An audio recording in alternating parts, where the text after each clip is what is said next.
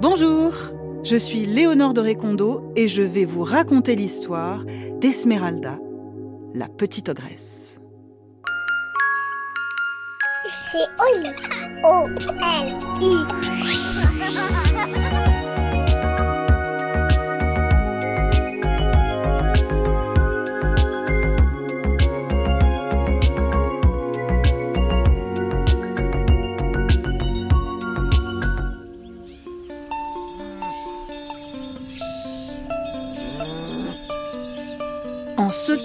Tout était à la fois pareil et différent. Le ciel et la mer ressemblaient à ce que l'on voit aujourd'hui, la campagne aussi, avec ses prairies vertes, avec les vaches et les chevaux qui les parcourent dans un sens et dans l'autre, qui broutent l'herbe et qui vont boire à la rivière. Les écureuils qui filent avec une noisette fraîche pour la cacher avant de la manger l'hiver suivant. On aurait pu croire, en regardant de loin, que tout était identique.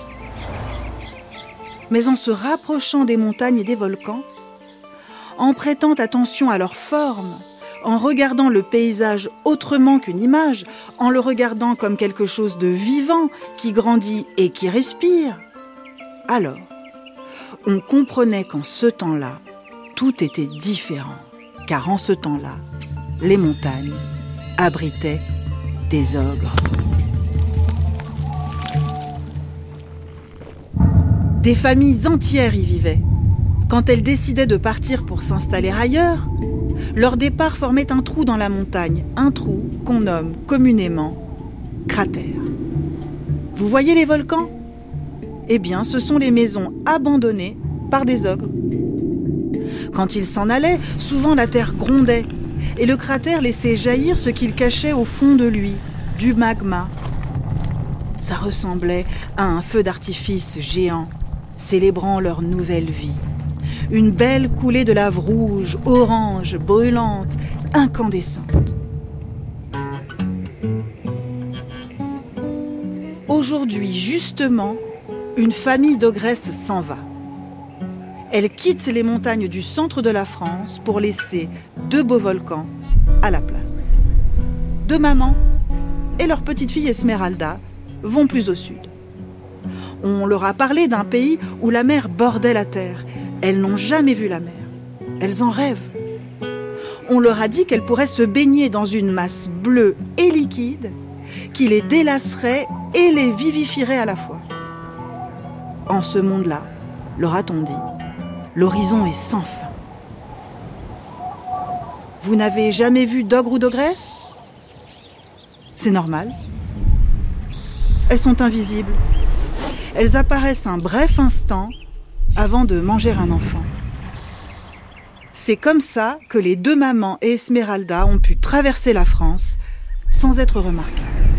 Malgré leur taille immense, malgré le fait qu'elles cachent à elles trois une bonne partie du soleil aux automobilistes qui rejoignent eux aussi le sud.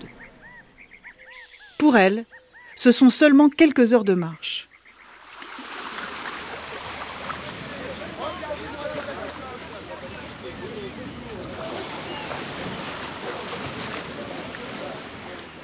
Et les voilà toutes les trois qui arrivent vers Marseille.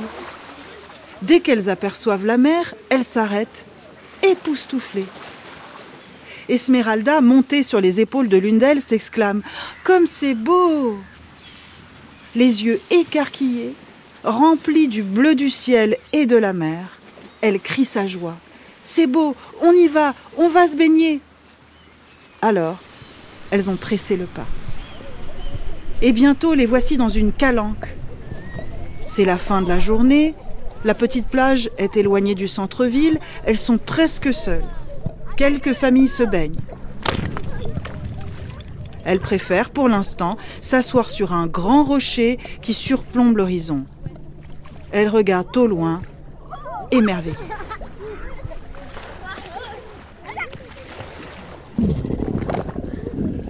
Le ventre d'Esmeralda gargouille. Elle a faim. C'est que ça creuse tout ce chemin. Ses mamans observent les petits-enfants qui se baignent à proximité. Oh, elles ont faim, elles aussi. Hum, on va se régaler. Elle se demande si les enfants près de la mer ont un autre goût que ceux des montagnes. Il est temps de se faire un avis. Habituellement, les enfants ont le goût de ce qu'ils viennent de manger. Du poisson, goût de poisson, des épinards, goût d'épinards. Elle remarque une petite guérite qui vend des chichis et de la barbe papa. Plein d'enfants sont attroupés, c'est l'heure du goûter. On les entend rire en attendant leur tour. Hum, quel délice Non, pas les sucreries, mais bien les petits enfants juste après leur goûter. Ils sentent la friandise. Qu'ils soient à la mer ou en montagne, les petits enfants qui viennent de manger leur goûter sont de loin les meilleurs. Les ogresses en raffolent. Elles adorent le sucre et disent toujours à Esmeralda On a un bec sucré, c'est comme ça dans la famille. Même si on n'a jamais vu d'ogresse avec un bec. L'expression fait rire la petite. Moi aussi, je veux un bec en sucre. Mais à ce moment-là, elles ont toutes trop faim rire. Il leur faut manger, sinon elles vont tomber dans les pommes et une ogresse qui s'évanouit même si on ne la voit pas, ça fait beaucoup de bruit, surtout dans la mer. Un grand plouf avec une énorme vague. Une des mamans dit Attendez-moi là. Elle revient quelques minutes plus tard avec six enfants qui viennent tout juste de finir leur barbe à papa. Et hop Chaque maman en engloutit trois. Elles n'en font qu'une seule bouchée. Quel régal s'exclame-t-elle en utilisant les bâtons des barbes à papa comme cure-dents. Elle se tapote le ventre, contente de l'avoir bien rempli. Puis se retourne vers Esmeralda, qui s'est mise à pleurer. Et moi Vous ne m'avez rien laissé Moi aussi j'ai faim dit-elle en pleurant de plus belle. Et elle s'en va pour bouder. Ses mamans sont nulles et égoïstes. C'est vrai qu'elle a fait une bonne partie du chemin sur leurs épaules, mais est-ce que c'est vraiment une raison pour ne rien lui laisser? Même pas un bras ou une petite jambe maigrichonne qui lui fera oublier sa faim? Elle ne s'éloigne pas trop et va faire un petit tour dans la garrigue.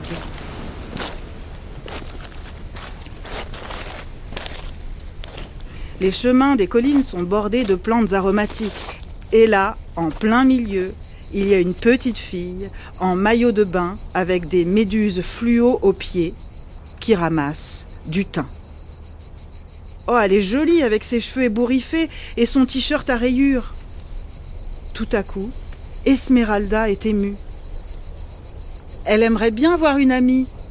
Elle aimerait bien pouvoir se balader comme ça dans les collines sans avoir ses mamans sur le dos qui lui disent toujours quoi faire.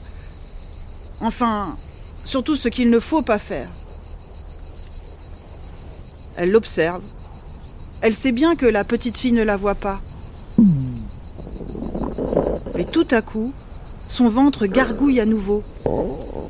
La petite a entendu un bruit.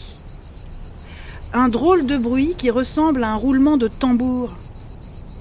Elle regarde autour d'elle. Personne. C'est bizarre. Et soudain, devant elle apparaît une immense petite fille aux pieds nus, habillée avec une robe un peu déchirée. Il y a dans ses yeux quelque chose que la petite fille n'a jamais vu auparavant et qui lui fait très très très très peur.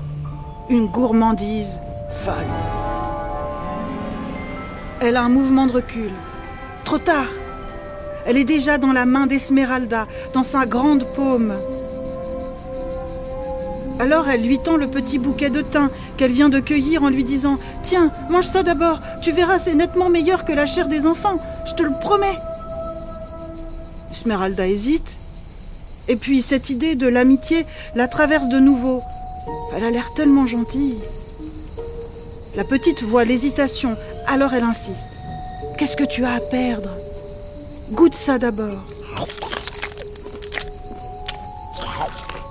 Et Esmeralda croque le bouquet. Et soudain, une saveur extraordinaire remplit toute sa bouche. C'est délicieux. Ce goût nouveau envahit tout son corps et en plus, C'est croustillant. Elle en a les larmes aux yeux de cette découverte. Elle repose la petite fille qui lui dit ⁇ Attends, je vais t'en donner encore !⁇ Depuis, Esmeralda s'est fait une amie et surtout elle a décidé de ne manger plus que des plantes. C'est tellement meilleur. Et vous savez quoi? Elle a convaincu ses mamans de faire pareil.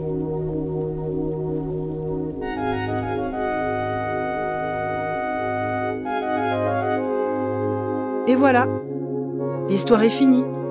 Et maintenant, au lit Non, une autre. Oli est un podcast original de France Inter.